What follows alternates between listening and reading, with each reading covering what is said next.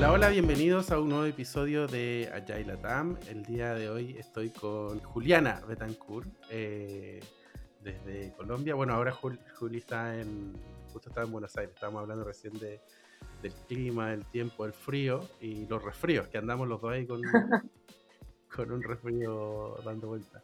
Juliana Betancourt, allá el consulta en CLID. Eh, Juli, no sé si pudiese hablar un poquito de ti, presentarte y, tu conexión con lo que vamos a hablar el día de hoy. Hola, Etienne y audiencia. Bueno, un placer estar acá. Muchas gracias por la invitación. Bueno, sí, soy eh, Coach, trainer, facilitadora, consultora en CLIP. Em, empecé mi camino como ingeniera de sistemas y cuando me gradué decidí uh, como arrancar como, como programadora. O sea, me gusta el mundo de la programación. Y luego me interesé mucho por la parte de liderar personas, de eh, como estar metida en ese movimiento de alcance, de ver cómo, cómo hacer que un proyecto sea exitoso. Entonces me interesé por esa parte de gestión de proyectos, fui gerente de proyectos. Y por allá en el 2012 yo estaba en Ceiba, que fue como la empresa en la que tuve mis grandes aprendizajes al iniciar mi carrera, nos llegó esto de la agilidad, entonces era como, uy, tenemos que ir más allá. O sea, un proyecto no es exitoso solo si se termina en tiempo y materiales, sino que es cuando entregamos verdadero valor.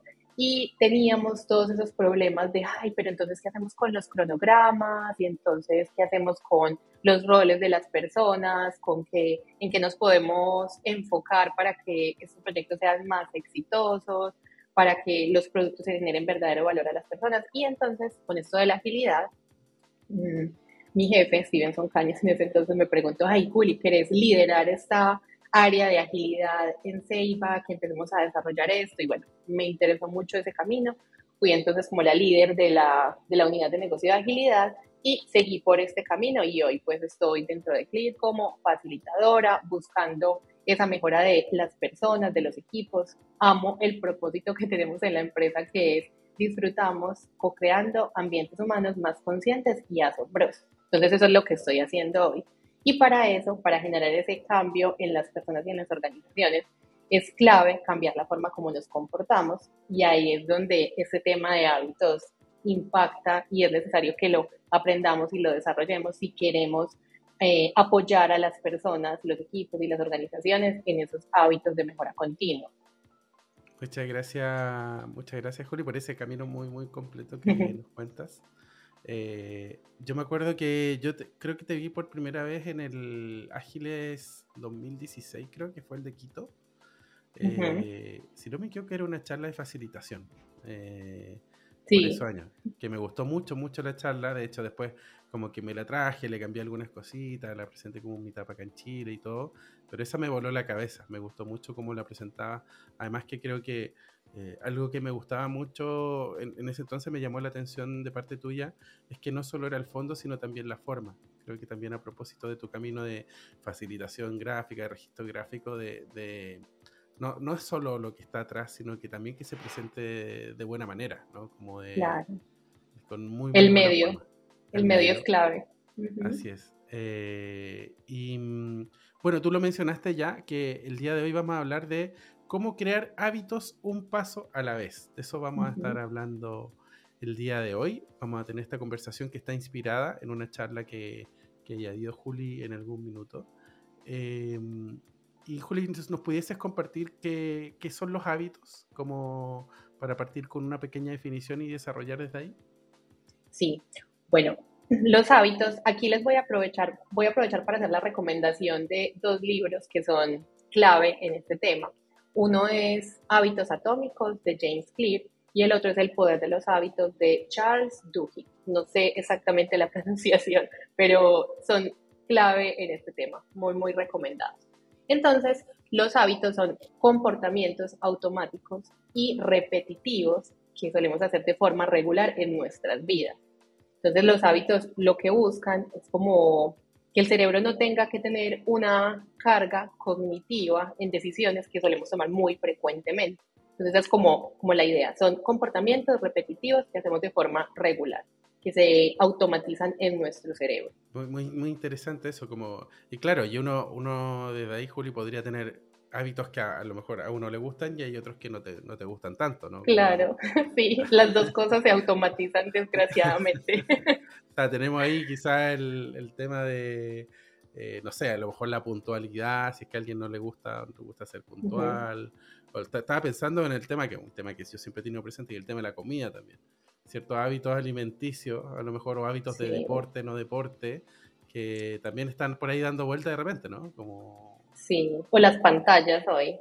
Ya las, pantallas, como tienen esa, como esa recompensa inmediata, las publicaciones que hacemos en redes, el like, entonces ya las redes sociales también trabajan con los hábitos, que a veces puede ser bueno para una compañía que está definiendo estrategias de marketing, pero puede no ser tan bueno para personas que buscan estar enfocadas, como casi todos, que buscamos aprender cosas eh, nuevas en el, día, en el día a día. Y entonces cogemos nuestro celular, tomamos nuestro celular, nos llega la notificación, eso desencadena la señal, entramos a ver la red y bueno, nos va absorbiendo esta dinámica de hábitos de tener esa recompensa al final después de una publicación, tener los likes, los comentarios, eso libera dopamina en nuestro cerebro y ahí caemos. Entonces, como dices, tiene esa parte buena y esa parte no tan buena. Así es. Y mm, bueno, como tú comentabas de, de, estas, como si, si, nos fuésemos más a propósito de tu, de tu, formación como desarrolladora de esta rutina eh, automática que tenemos ahí corriendo eh, día a día, ¿no? Eh, que, serían estos hábitos. También quiero comentar que ambos libros que tú mencionaste los vamos a dejar en un artículo que va a haber para este episodio. Entonces vamos a dejar esa referencia de ambos libros. De hecho, tengo uno por ahí atrás, pero no, creo que no se ve. Sí. Que tengo el de hábitos atómicos por ahí. Em, y... Ah, sí, es el, primerito. Ahí lo veo, en las letritas doradas. Sí, el de las letritas doradas. Eh, vamos a dejar ahí las referencias, todo lo que entreguemos acá eh, va, a estar en, el, en la página inspirilatam.com eh, en, el, en, el, en este episodio y también lo vamos a dejar en el video de YouTube como referencia. Entonces ya tenemos esta pequeña definición que nos entregaste tú de qué es un hábito. ¿Por qué existen estos hábitos? ¿Por qué, por, por qué, por qué nacen? ¿Por qué, por qué los tenemos presentes? Bueno, nosotros cuando tenemos que tomar una decisión, entonces el cerebro llega y dice, bueno, por ejemplo, te sientes que estás como cansado en la mañana. Entonces el cerebro empieza a pensar, eh, listo, eh, la esta persona está cansada o yo estoy cansada, entonces, ¿qué cosas puedo hacer para mejorar esa situación?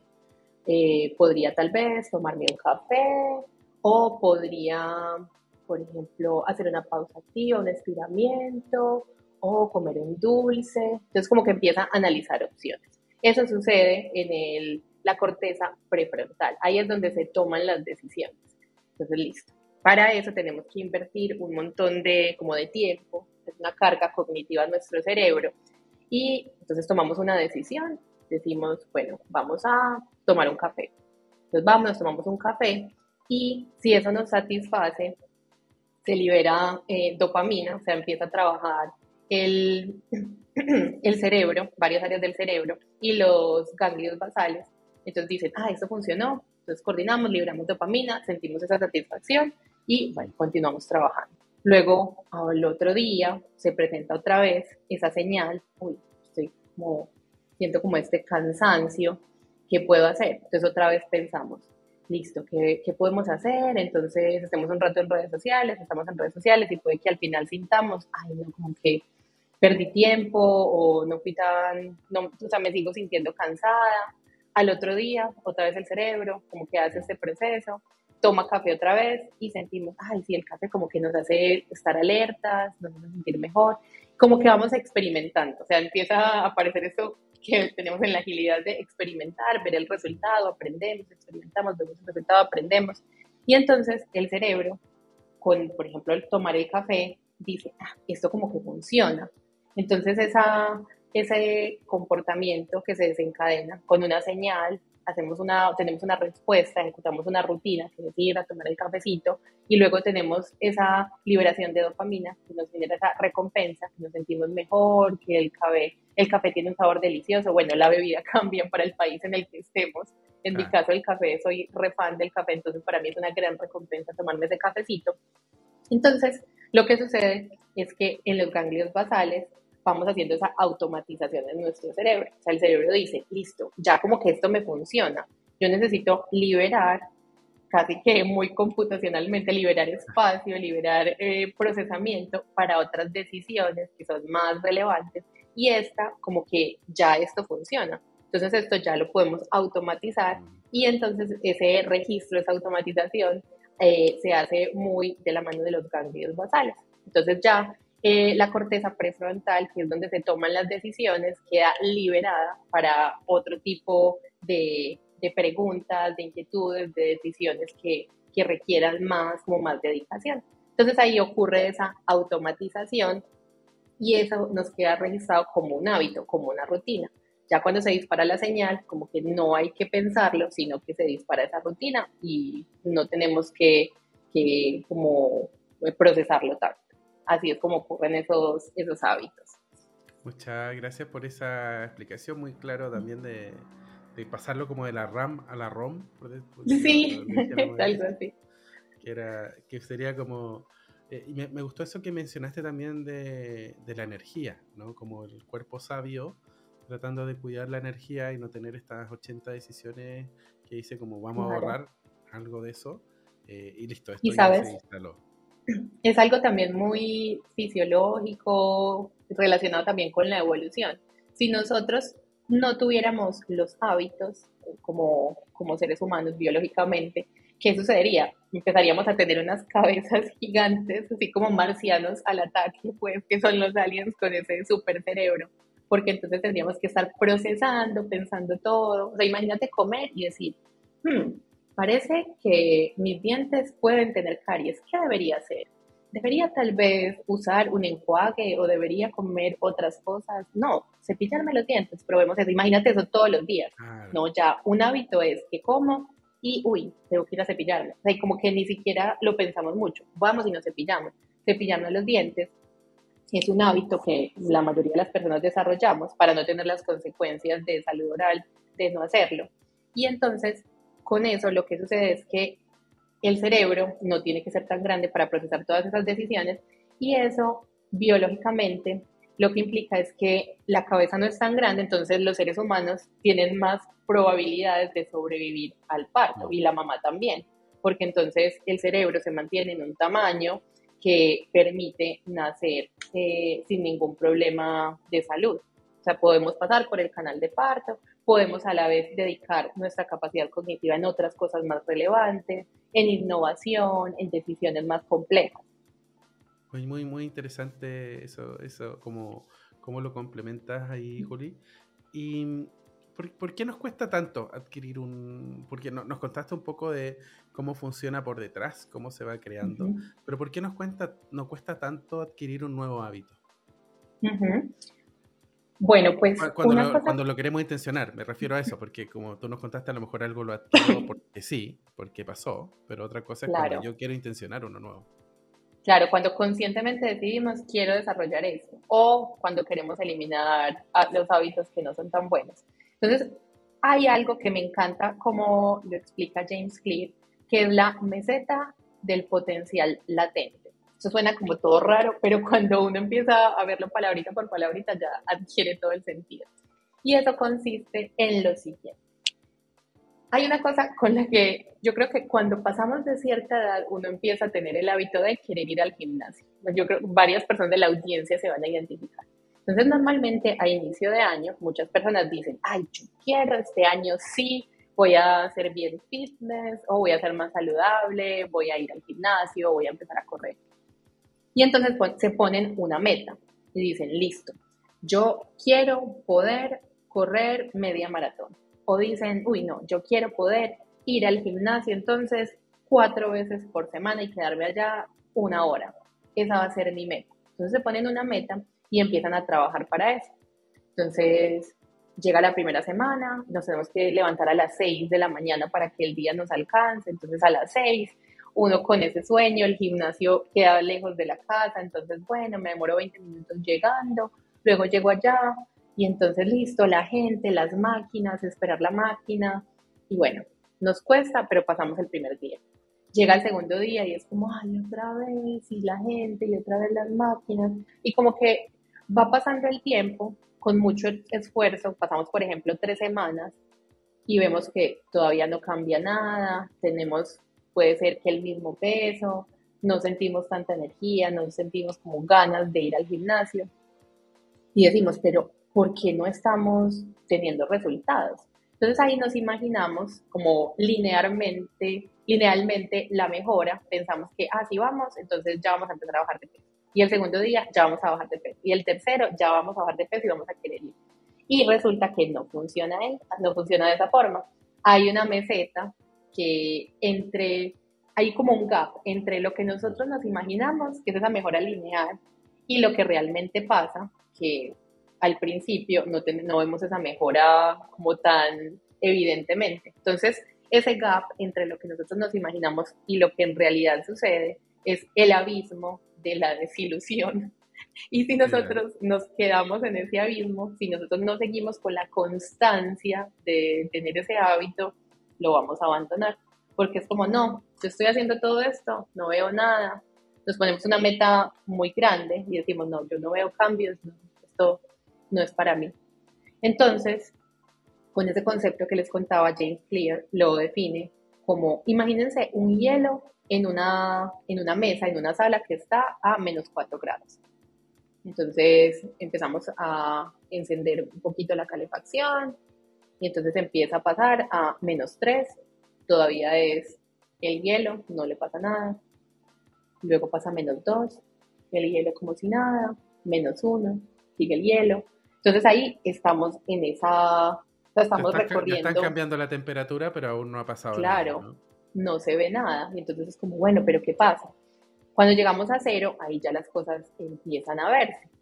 Y entonces la, ya el hielo empieza a derretirse en ese punto. Entonces, no es como que van a pasar las cosas de la noche a la mañana. Es el trabajo previo lo que nos va a hacer empezar a ver los resultados. Como cuando uno está tratando de abrir una lata, ¿cierto? Que uno llega y la trata de abrir y nada, y nada. A veces no abre, no abre, hasta que la abre, la, abre otro y ahí la... Se la pasas a tu esposa y entonces abrió y es como, ah, eh, lo logré. Y es como, no, en realidad fue, de verdad, fue la suma de todo ese esfuerzo previo que finalmente hizo que se viera el resultado. Entonces, lo difícil es salir de, esa etapa inicial en la que no, no se logran los resultados, pero sí se están acumulando y luego vamos a empezarlo a ver paulatinamente. Entonces, por eso también eh, James Clear lo describe como hábitos atómicos. O sea, tenemos que hacer cositas pequeñitas que podamos ir logrando y que eso se va a ir acumulando. Si nosotros tenemos una mejora de un 1% cada día, si estamos empezando a leer, y nos cuesta tener ese hábito de lectura, podemos decir, bueno, voy a empezar leyendo una página. Y con una mejora de un 1%, en un año, si lo acumulamos, vamos a haber mejorado 37 veces, que es como el interés compuesto de la mejora, o sea, se va acumulando y al final ya logré 37 veces, o sea, al final del año yo voy a estar leyendo 37 páginas por día, que ya es una gran mejora si nosotros no teníamos instaurado el hábito. Entonces nos cuesta porque nos ponemos metas muy grandes, porque no diseñamos procesos adecuados o sistemas adecuados para lograr avanzar y porque no hacemos cambios en nuestro entorno que nos ayuden a, instaurar ese hábito. Muchas, muchas gracias, Juli. Eh, muy, muy interesante. Estamos el día de hoy eh, conversando con Juliana Betancourt. Eh, allá el consultan en Clear. Estamos hablando de cómo podemos crear hábitos un paso a la vez. Les recuerdo que todas las referencias, links, eh, tanto lo que nos está mencionando eh, Juli, como también la charla que ella ya dio de este tema, la vamos a dejar ahí en la página de Inspirit Latam. Puede que nos estén viendo en YouTube o que nos estén escuchando en Spotify. Estábamos hablando muy, muy recientemente de em, qué son los hábitos, por qué existen, por qué nos cuesta adquirir un nuevo hábito. Ahí Juli nos compartía esta meseta, ¿no? Meseta de la desilusión, no me acuerdo cómo se llama. ¿Cómo sí, se llama esta la meseta? del potencial latente. Entonces es meseta porque al principio no vemos esos cambios, como que estamos muy estables, pero hay un potencial ahí que si lo superamos, esa parte que es como muy muy sin cambio, donde no se ve, no se ve ningún impacto en lo que estamos haciendo, si superamos eso, se puede liberar todo ese potencial de lo que queremos lograr. Me, imagino ahí lo importante que es para cruzar esa meseta, Juli, el driver, es la motivación que tenemos detrás, porque quizás a lo mejor tenemos una, algo que queremos hacer, pero porque, no sé, lo hace otro y se ve bien que lo haga otro y yo también quiero hacer eso, pero es distinto como quizás cuando tenemos un driver bien súper fuerte, eh, más grande, por ejemplo, a, propósito de lo que te contaba más temprano. Eh, yo hace rato estoy tratando de bajar de peso y mantenerme en forma y todo, y uno de los drivers que tengo últimamente que me motiva más a eso es tener familia. Y ese es el que mm. es el que estoy encontrando yo que me empuja más. Porque antes tenía otros que quizá eran más de verme bien o de, de, no, no, estaba tan cómodo con lo que me pasaba, pero ese otro, por ejemplo, que lo encuentro más, hoy en día es el que tiene más energía para mí también. Sí, y, pero la motivación es muy difícil de trabajar. O sea, es algo que nosotros dentro de nuestro campo de Agile Coaches como que constantemente estamos viendo, ay, cómo hacer para que haya motivación intrínseca, que disfrutemos hacer las cosas por sí mismas, que no tenga que haber algo afuera que nos impulse. Y eso a veces, eh, como que uno de los problemas es que nosotros nos ponemos expectativas o tenemos unas expectativas muy altas, nos ponemos metas muy altas, pero fallamos un poco en diseñar como los procesos, el sistema, las acciones que nos van a llevar a esa meta. Entonces tal vez podemos de enfocar la energía en ver cómo hacer para que sea agradable, para que sea sencillo, para que disfrutemos ese hábito. Por ejemplo, si nosotros queremos hacer ejercicio, entonces, ay, yo quiero hacer ejercicio y bueno, y tengo unos tenis súper viejos que me tallan, entonces, como, ah, otra vez estos tenis, y ay, no, esto me está molestando. ¿Qué tal si lo hacemos más atractivo? Entonces, una cosa sería, por ejemplo, eh, tener unos tenis, buscar unos tenis mejores, o sea, invertir un poco y comprar unos tenis mejores que yo diga, ay, por fin me voy a poner esos tenis, me encantan. O buscar personas que, que disfruten también hacer ejercicio y juntarme con esas personas. Entonces, es como cambiar ese entorno para hacer que yo pueda disfrutar más hacer esa, esa rutina que quiero establecer como hábito. Muy, muy, muy bueno. De hecho, me, me, hiciste recordar que creo que las veces que yo más he hecho deporte ha sido cuando estoy en un deporte colectivo. sí. Cuando estoy con otras personas, aparte de un equipo, fútbol, básquetbol, lo que sea. Pero eso me siente, me tiendo a motivar más. Aparte que siento ese compromiso de, uy, no tengo tantas ganas hoy, pero no le puedo fallar al equipo. Cierto. A mí me pasa igual yo, uno de los hábitos que logré cambiar fue hacer ejercicio. O sea, ese es como uno que compartimos muchas personas y yo lo viví. Yo me inscribí a gimnasio y entonces también pagué como el trimestre por adelantado y entonces tenía eso de que, ay, me toca ir a un gimnasio que me queda lejos, que yo soy más bien introvertida, entonces como que prefiero estar más, más eh, enfocada, entonces tener que estar rodeada de tanta gente, entonces tengo que ir a una máquina específica, esperar que la persona esté, que termine y como que estar ahí. Ay, no, no me gustaba tanto esa dinámica. Y intenté muchas cosas. Yo tengo acá un bullet journal. A mí me encanta esta técnica y se la recomiendo mucho y es una como de las claves que ayuda a reforzar un hábito, a establecer un hábito, porque puedes hacerlo muy visual. Y entonces yo tenía una hoja donde yo hacía seguimiento de mis hábitos, y entonces, o de mis hábitos o de lo que quería que fuera un hábito. Entonces tenía, por ejemplo, ahí hacer ejercicio, eh, leer, escribir artículos o publicaciones, y tenía una lista gigante. Y entonces tenía como una, una grilla o una cuadrícula mm. con los días del mes y yo iba marcando lo que iba haciendo. Y al final yo tenía la línea de ejercicio con un puntico al inicio, otro al final, y era como pues, y yo miraba eso y era como, ay, sí, otro mes en el que no logré hacer casi cosas.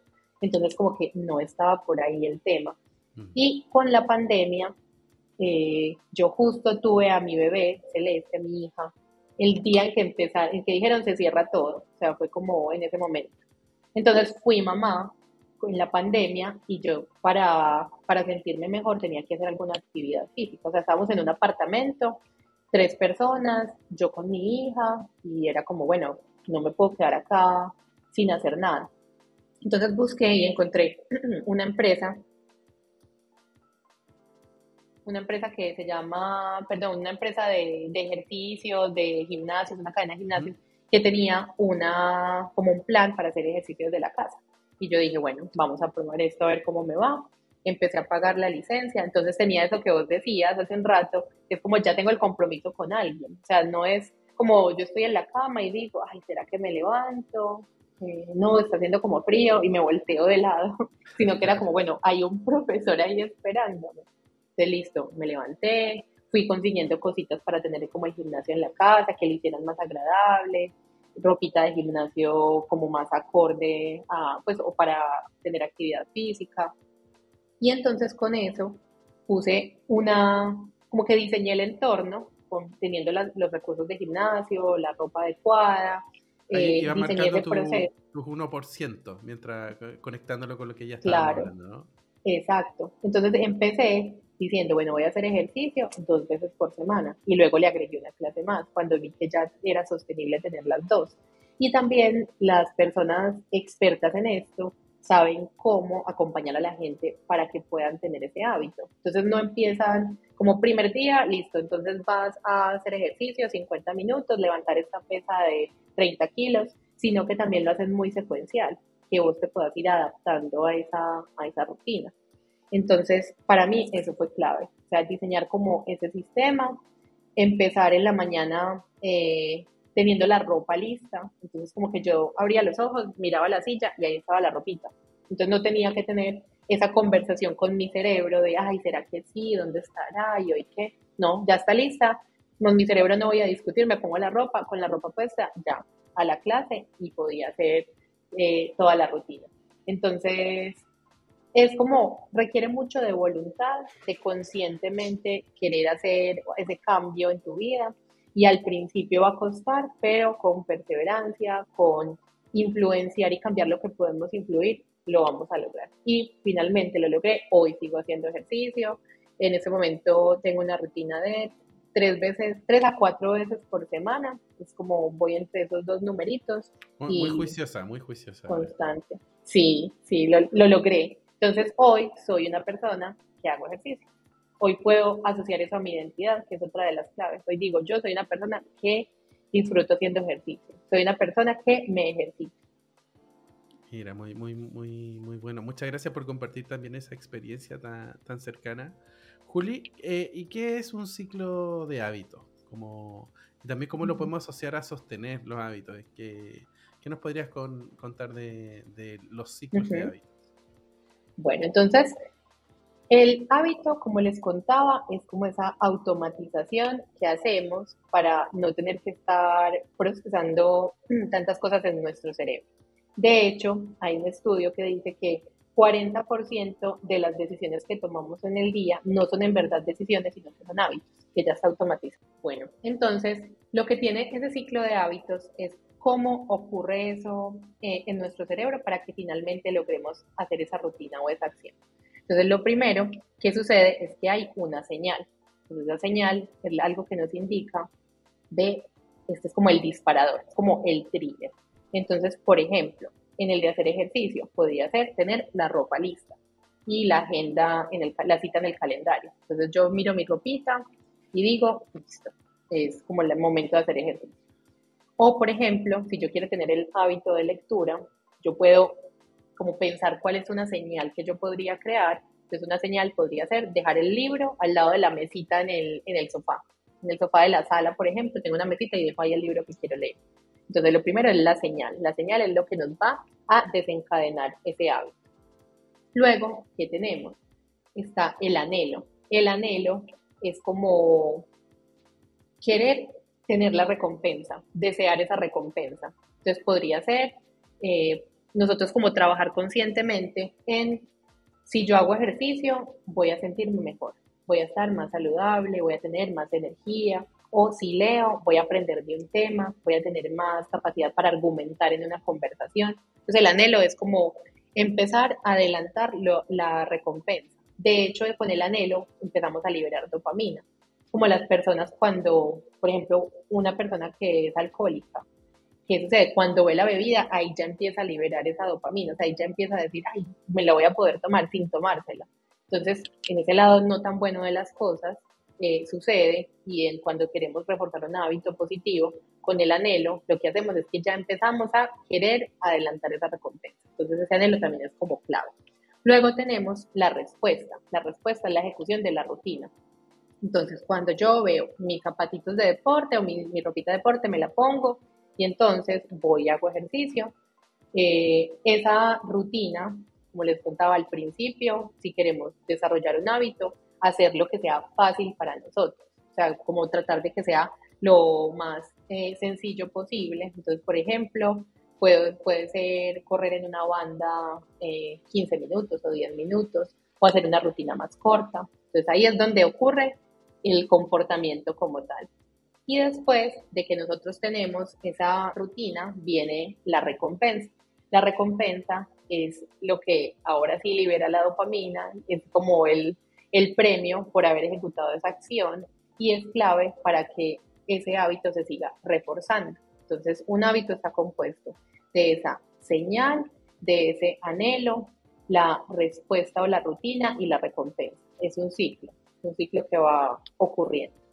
Entonces nosotros, por ejemplo, cuando hacemos ejercicio, si queremos tener una recompensa, podría ser marcar en nuestro tablerito visual, que sea bien visual, un día más que lo logramos y empezar a ver cómo va creciendo esa, esa marca de hábitos que, que vamos teniendo. O por ejemplo decir, me voy a comer eh, un batido saludable de frutas, un batido saludable se va a ser mi recompensa y eso nos va a ayudar a que se, se refuerce ese hábito.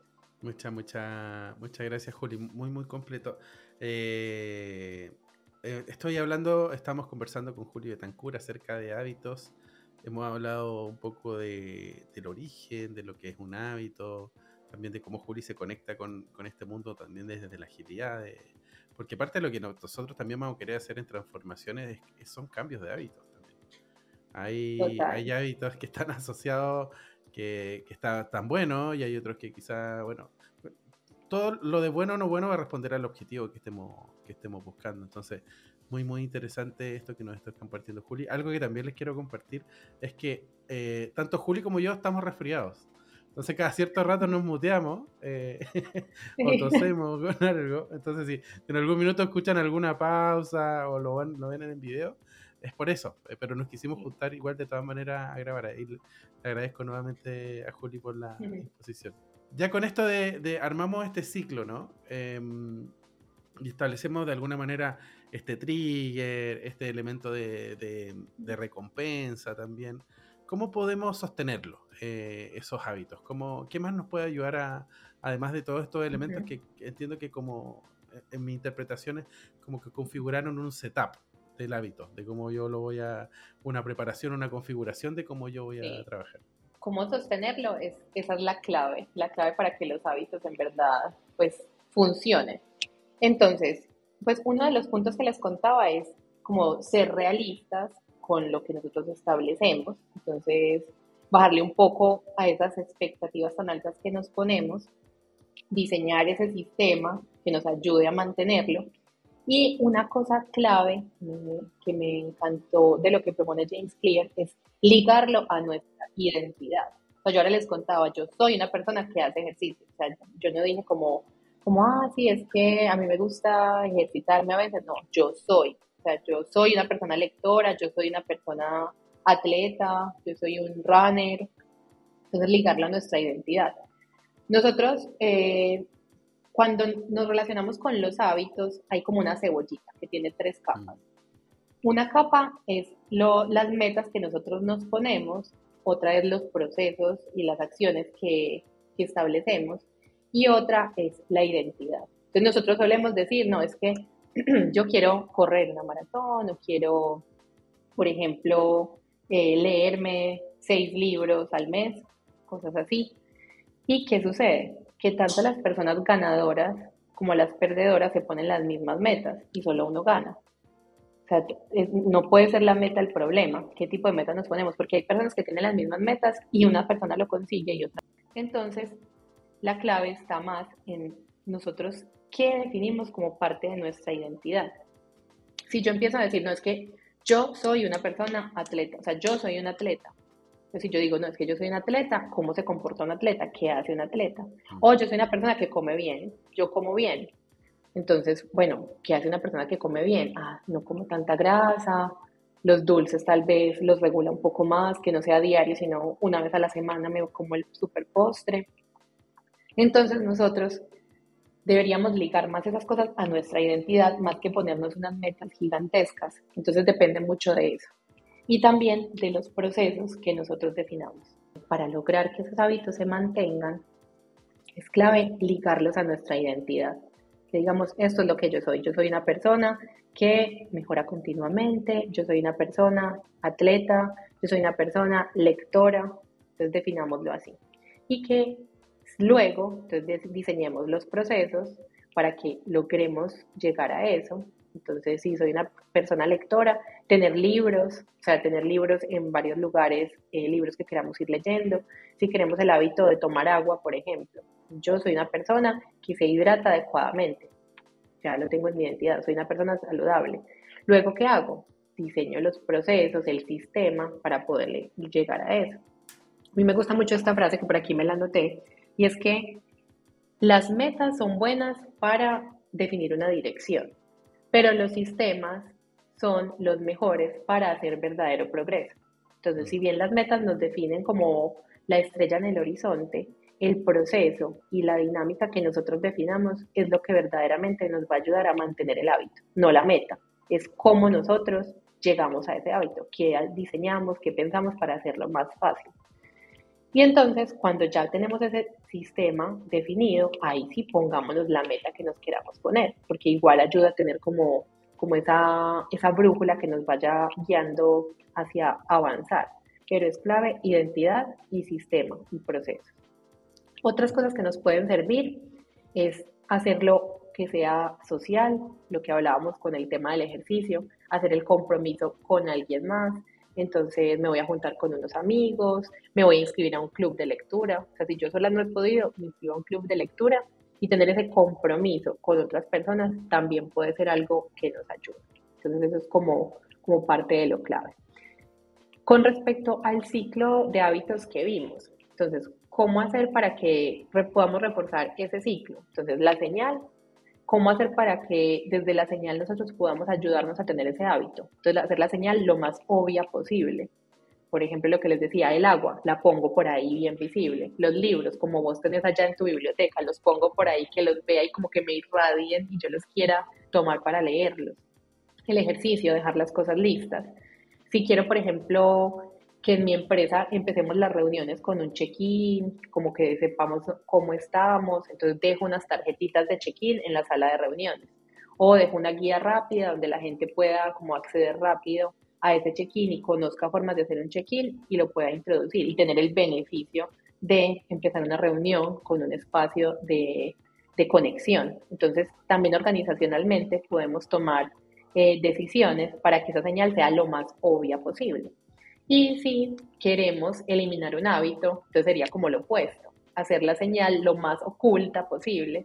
Si nosotros nos está pasando que en la habitación nos quedamos horas en el celular o perdemos, sentimos que perdemos mucho tiempo en el celular, bueno, ¿qué tal si dejamos el celular afuera de la habitación? Entonces, si yo no veo el celular, no voy a tener ese deseo de estar mirando a ver qué está pasando. Entonces, eso con respecto a la señal. Con respecto al anhelo, hacerlo lo más atractivo posible sentarme a escribir. Es que si yo logro desarrollar la lectura, voy a poder aprender mejor, voy a poder explicar este tema con más seguridad, con más propiedad. Entonces también hacer ese anhelo lo más atractivo posible. Con respecto a la respuesta o al hábito como tal, hacerlo lo más sencillo posible. Que no me cueste mucho, ay, es que para hacer ejercicio tengo que ir al gimnasio y entonces inscribirme. ¿Qué tal si tengo mi gimnasio en la casa y empiezo por ahí? Lo hago muy, muy fácil. Y por último, la recompensa, lograr que sea satisfactorio y que no vaya en detrimento del, como de ese anhelo que yo tengo. Si, por ejemplo, hacer ejercicio, al final me voy a tomar una malteada de chocolate con, con chocolatinas flotando, no, eso no me va a servir. Que en verdad puede ser una recompensa que me ayuda a reforzar esa, esa identidad que quiero conseguir. Entonces eso es como, como clave también desde el punto de vista del ciclo de los hábitos. Y eso sería fundamental. Yo creo que eso que es como, como una de las claves. ¿Vos ves alguna otra que se te ocurra para reforzar hábitos. Tú fuiste, comentando como cada uno de los elementos ahí y nos diste muchos trucos. Creo que solo, eh, quizá lo que agregaría, pero está muy conectado con lo social, el tema de las comunidades también. ¿no? El establecer comunidades que, más allá de lo social, sostengan ciertos acuerdos, que creo que los clubes de lecturas, por ejemplo, tienen ese, ese tipo de elementos. Em, pero incluso con temas que, que no sean, o sea, no son solo de trabajo, sino que son temas más personales. Solo eso le, agregaría quizás con lo, con lo que te escuché. Pero muy, muy completo lo que nos compartiste. Muchas gracias, Juli. Juli, ¿hay algo que em, no te haya preguntado hasta aquí y te gustaría responder? ¿Algo que se nos haya quedado en el tintero del tema? Bueno, mmm, pues yo soy una persona súper visual. Me encanta visualizar todo, soy re fan de la facilitación gráfica, del visual thinking. Y entonces me gusta conectar mucho esto de los hábitos con cómo desde lo visual lo podemos reforzar. Entonces, una de las cosas que les recomiendo es el bullet journal, que nos ayuda a también liberar carga cognitiva de nuestro cerebro eh, registrando los pendientes en una agenda como autoorganizada, porque no es una agenda que ya tiene los días marcados, sino que nosotros la vamos alimentando con lo que pasa cada día. De hecho, tengo dos posts en mi blog sobre Bullet Journal, por si los quieren explorar, se los recomiendo. Los vamos a dejar acá en el artículo también. Excelente. Y entonces una de las cosas es esa guía de hábitos. Puede ser tener esa, esa planillita con pocos hábitos, lo que verdaderamente queramos reforzar, que, por ejemplo, cuando a mí me falló fue que tenía una lista como de 20 cosas, ¿no? Escojamos tres o cuatro en los que nos queremos enfocar. De hecho, hoy el de ejercicio lo tengo, lo tengo registrado como un puntito en el día. Entonces, por ejemplo, acá, aquí muestro para los que tienen video, tengo un puntito en el día que hice ejercicio. Y tengo otra hoja donde registro como los el hábito de ejercicio, lo tengo acá, ejercicio como hábito. Entonces digo, ay, en enero, ¿cuántas sesiones de ejercicio hice? En febrero, ¿cuántas? Registré el peso también porque era un indicador que me interesaba en ese momento. Y cuando lo tengo visual, esto me ayuda a decir, bueno, este mes no me fue tan bien, ¿qué pasó? Cómo hacer una autorreflexión. Entonces, aprovechar el poder de lo, de lo visual. Por ejemplo, Jerry Seinfeld tenía, me imagino que todavía estará trabajando en eso, pero tenía como un registro en donde marcaba cada día que creaba un chiste nuevo, una, sí, un new joke. Entonces, mm. lo que él decía es, nunca rompas la racha. Tenía una hojita donde cada día iba marcando. Entonces, cuando vos miras y tenés todas esas X, es como, hey, no, este día no me puedo quedar sin, sin hacer una nueva. O sea, afectaría todo esto. Entonces, mantener la racha, siempre mantener la racha. Y también eh, aquí me gusta una frase de Tony Robbins, que es que si nosotros no llevamos el, como el recuento de lo que vamos logrando, vamos a pensar que vamos perdiendo en algún punto. como siempre llevar la marca o el registro de lo que vamos haciendo, de qué vamos logrando, cómo vamos avanzando.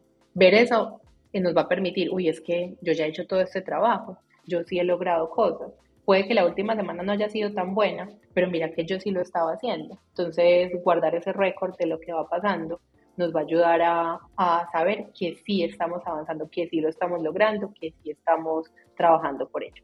Entonces, hacer muy visual el registro, puede ser, por ejemplo, tener un frasco con donde vayamos eh, como metiendo clips o metiendo papelitos enrollados cada vez que, que logramos avanzar, cada vez que logramos ejecutar ese hábito. Y a medida que el frasquito se vaya llenando, vaya subiendo a niveles como lo estoy haciendo. Entonces, conectarlo con algo visual puede ser una forma de recompensa muy sencilla que nos va a ayudar a tener esa, esa motivación de seguir eh, avanzando, manteniendo el hábito. Muy, muy bueno eso de lo visual. Me acuerdo años atrás haber ocupado que Hoy en día lo tengo por acá, pero no lo ocupo tanto. Pero años atrás, que sí me ayudó mucho, eh, que tenía un tablero de hábitos, tío, con distintos hábitos que mm. quería adquirir. Tenía los días de la semana y era muy grande y estaba en el departamento cuando yo vivía solo. Era grande y ocupaba mucho espacio. La gente me preguntaba para qué era y todo. Pero para mí tenía que ocupar espacio en un lugar donde yo lo viera constantemente. Que a veces no sirve de tenerlo escondido, porque si no, no me, no me irradia nada. Me acuerdo que en ese entonces yo tenía el meditar, 15 minutos, eh, al menos 15 minutos, el hacer deporte y también tenía que fue en un, en un minuto donde quise empezar a darme duchas frías también eh, en las mañanas. Y me ayudó un montón. Nunca voy a querer ese hábito en mi vida.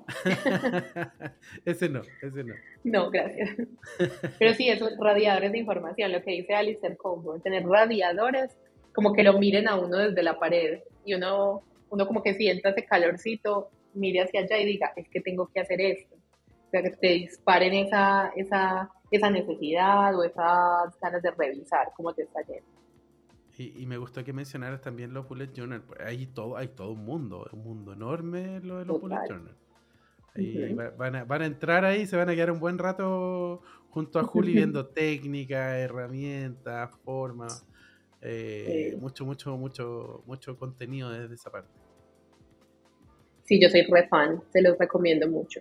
O sea, la verdad ayuda a que no se te queden pendientes, a ser consciente de qué cosas estás procrastinando. Que, por ejemplo, yo me anoto hoy que quería meditar, supongamos. Entonces me lo anoto hoy. Es que quiero conscientemente meditar cuando no es un hábito. Y al otro día, si yo no lo logré hacer, como que migro esa meditación o una tarea que tengo, por ejemplo, en mi equipo. Y migrar la tarea es escribirla manualmente de un día a otro. Y eso que lo escribas hace que seas más consciente y es como, otra vez estoy escribiendo esto, ¿qué está pasando? porque lo estoy procrastinando. ¿Será que sí es algo que me importa o definitivamente lo debería dejar de hacer o lo debería delegar? Entonces como que te hace consciente el escribirlo. Ese, ese proceso de autorreflexión. Eh, ya para pasar a, a, nuestro diccionario Agile, lo que quisiera preguntarte, Juli, y también cómo lo conectamos con el tema de qué es Toyota Kata. Eh, ¿Qué nos podrías contar de Toyota Kata?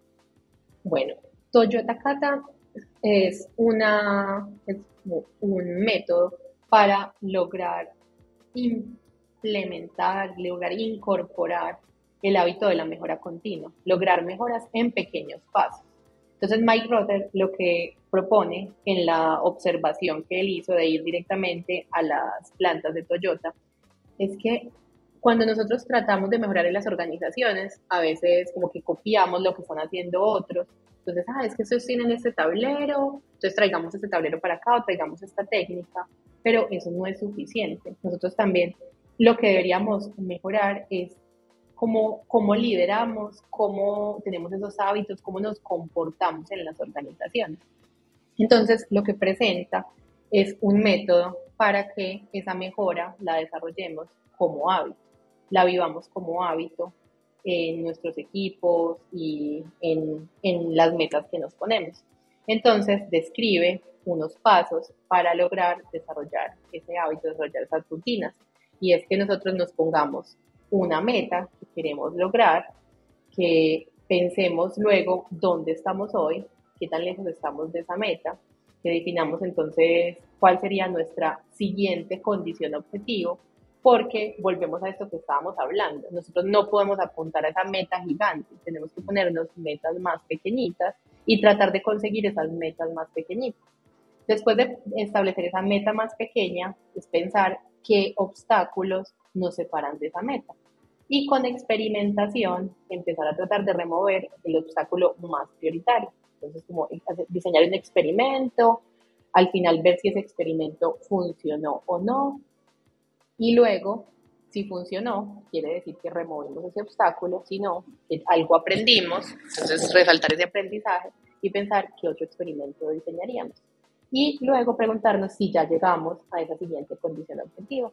Cuando lleguemos ahí, es otra vez pensar, bueno, ¿cuál va a ser nuestra siguiente condición objetivo? ¿Qué obstáculos tenemos? Entonces, como que vamos eh, ejecutando un hábito, vamos ejecutando una secuencia de pasos que cuando nos acerquemos a esa meta va a ser nuestra, nuestra recompensa. Entonces Toyota Kata nos permite tener un método de mejora, una rutina para lograr esa mejora organizacional, esa mejora con respecto a lo que queremos ser.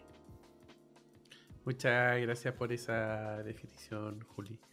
Eh, respecto a, este, a, lo que estamos conversando el día de hoy, estamos con Juliana Betancourt, allá el consultan en Clear. Eh, y estamos hablando de hábitos, de cómo crear hábitos un paso a la vez.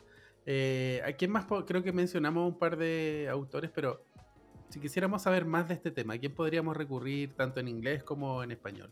O sea, en español a ti, pero eh, en español. Ojalá. eh, para mí los claves son los que les, les estuve contando. James Clear, de Hábitos Atómicos. Él tiene un, tiene como un newsletter y es uno de los newsletters pues, más, más seguidos por personas en el mundo. Ay, no, no recuerdo la cifra exacta, pero son millones de personas que lo siguen. Entonces, eso es muy recomendado. Incluso así fue como él llegó al libro. Él creó el libro a partir de tener un blog donde publicaba a partir de su experiencia y al final tenía como tanto material, entonces él dijo, bueno, ya con esto que hice paso a paso, puedo compilar esos aprendizajes en, en un libro. Entonces James Clear, súper recomendado. Charles Duhigg también, con el poder de los hábitos. Mike Rother con sus publicaciones sobre Toyota Kata. Queremos hablar más a nivel organizacional. Esa sería como la, la principal recomendación. Y Carol, para el tema de Bullet Journal, también es clave. Él tiene un libro eh, del tema, pueden empezar como a explorarlo a partir de, de, las publicaciones en el blog que les recomendé, que ahí lo tengo como muy destiladito en primeros pasos, si queremos tener ese hábito, cómo hacerlo sencillo, ahí se los consolidé, entonces eso también lo, lo pueden ver. Muchas gracias, Juli. Vamos a dejar las redes sociales también de Juli para que la puedan encontrar después en, el artículo. Puede que nos estén escuchando en Spotify o en YouTube. Eh, Juli, ¿qué, ¿qué, estás aprendiendo últimamente? ¿Qué estás estudiando? ¿Algún podcast? ¿Canal de YouTube? ¿Libro? Eh, ¿qué, ¿Dónde está tu aprendizaje en este minuto? bueno, el tema de hábitos eh, lo sigo reportando a partir de eso que les estuve contando hoy, es como lo que más aplico. Y hoy algo que me está interesando mucho es Team Topology. O sea, ese, ese es mi, mi, tema ahora. De hecho, es eh, algo sobre lo que quiero hablar en el próximo Ágiles de Latinoamérica. Entonces, por allá espero ver a muchas personas de nuestra audiencia y a vos, Etienne, obviamente. Y Team Topology como, como clave en el diseño de organizaciones y equipos que nos lleven a colaborar más, a tomar mejores decisiones y a tomar decisiones de una forma que, nos permita ser más efectivos y también que tengamos esas redes dentro de las organizaciones que nos ayuda a que fluya el aprendizaje. es como una de las claves. ¿Cómo hacemos para que fluya el aprendizaje? Muy, muy bueno eso. Ahí, ahí también quiero tomar ese, bueno, no sé, yo lo estoy interpretando como pequeño hack, que para, para mí que cuando yo quiero aprender mucho de un tema, eh, sí. o quiero, quiero, quiero saber, oh, quiero profundizar sobre esto, eh, digo, mira, podría armar una charla sobre eso. Entonces así Excelente, voy a sí. estar estudiando, voy a estar aprendiendo y después eso además va a tener un delivery. Se lo voy a entregar uh -huh. a alguien y como lo tengo que enseñar, tengo que yo entenderlo muy bien. Me pone como esa meta de alguna manera. O sea, eso me estoy encanta, interpretando con lo, con lo, que comentaste tú. Porque sí, yo, por ejemplo, quiero es. llevar un tema de dependencias ahora a Perú. Entonces, como que quiero investigar y todo para ir armándola bien. Claro, y algo muy bueno es que cuando preparas esa charla ya vas generando material.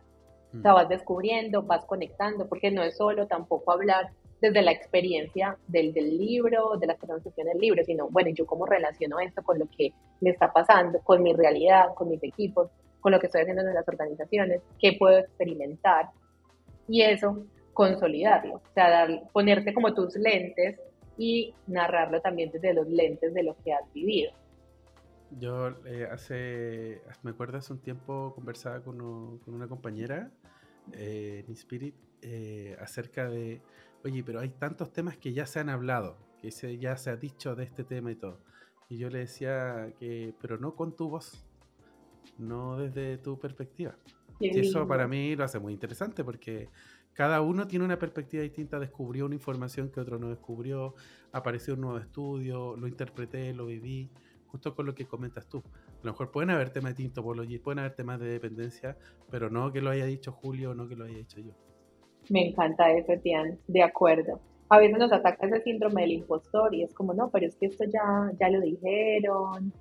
Uh, yo hace un tiempo lo llamé el síndrome del post no escrito, que es como, ay, pero de esto ya, ya ha escrito mucha gente, pero vos no, o sea, vos, vos no, como vos lo decías, no, no lo has dicho desde tu mirada. y vos no le hablas a las personas que ya lo saben. O sea, vos no lo estás haciendo esa publicación o no estás contando esa charla para la gente que ya lo trabajó, para el autor del libro. Vos lo estás haciendo para gente que está en otro paso del camino y a los que les gusta seguir la forma como vos contar las historias, como vos contar las cosas. Entonces, tu público es diferente y tu forma de contar ese mensaje eh, merece también ser dicha. Muy bueno, muy bueno. Juli, ¿a quién más podríamos invitar a este podcast? ¿A quién más se te ocurre que, podríamos traer eh, en alguna conversación? Uy, qué pregunta tan difícil. Se me ocurre tanta gente. Todos los que todos los que quieras, todos los que quieras. Hay algunos que quizás nombras que ya los trajimos y todo, pero a lo mejor puede, puede haber un revival. ¿A quién se te ocurre? Bueno, tengo en la mente Agustina Lloydersdorf de Cliff, que también disfruta mucho trabajando con los equipos, con los hábitos de mejora. Ya está desarrollando en este momento temas de, de Kaizen, de Lean, entonces Agus súper recomendada. Erlen Muñoz sobre el tema de Design Ops, ya ha trabajado y liderado equipos de, de diseño y experiencia de usuario, entonces muy, muy recomendada seguirla. Eh, también Ana Betancourt, gran amiga mía y a quien admiro mucho. Está trabajando temas de seguridad. parecido de apellido, ¿no? No son familia. No, no somos familiares. en Colombia, si ustedes ven Restrepo, Restrepo es como el 50% de la población de Colombia. Tengo un amigo colombiano Restrepo. Claro, no, no es familiar, o sea, seguro. Sí, allá, tenemos compartidos apellidos, eh, porque pues venimos la mayoría de España, Mm. fue la gran colonización y bueno, los apellidos son muy comunes. Entonces Ana Betancourt está trabajando temas de seguridad psicológica, eh, Leonardo Agudelo también trabajando eh, temas de OKR por estos días, muy recomendado. No, se, me ocurren demasiados, o sea, los que deje, los que deje por fuera es porque, porque tengo el tiempo corto, no me puedo quedar recomendando gente. Pero, pero aquí estos que se me vinieron a la mente, pues se los dejo. Muchas gracias, Juli. Eh, nuevamente, por última vez, les recuerdo que va a haber un artículo, van a estar todas las referencias que nos dejó Juli, también van a estar sus redes sociales. Eh, le agradezco mucho a Juli el tiempo el que se dio, eh, porque está, yo sé que está enferma, veníamos postergándolo por lo mismo, así que muchas, muchas gracias, Juli. Ay, no, Setian, por la invitación y que se mantenga este podcast, que es súper interesante la forma como lo llevan. Me encanta y, y, esa posibilidad de escuchar voces, voces diferentes, eh, hablando desde sus experiencias. Eso me parece como clave. Muchas gracias, nos vemos en otro episodio de Allá y Latam. Que esté muy bien.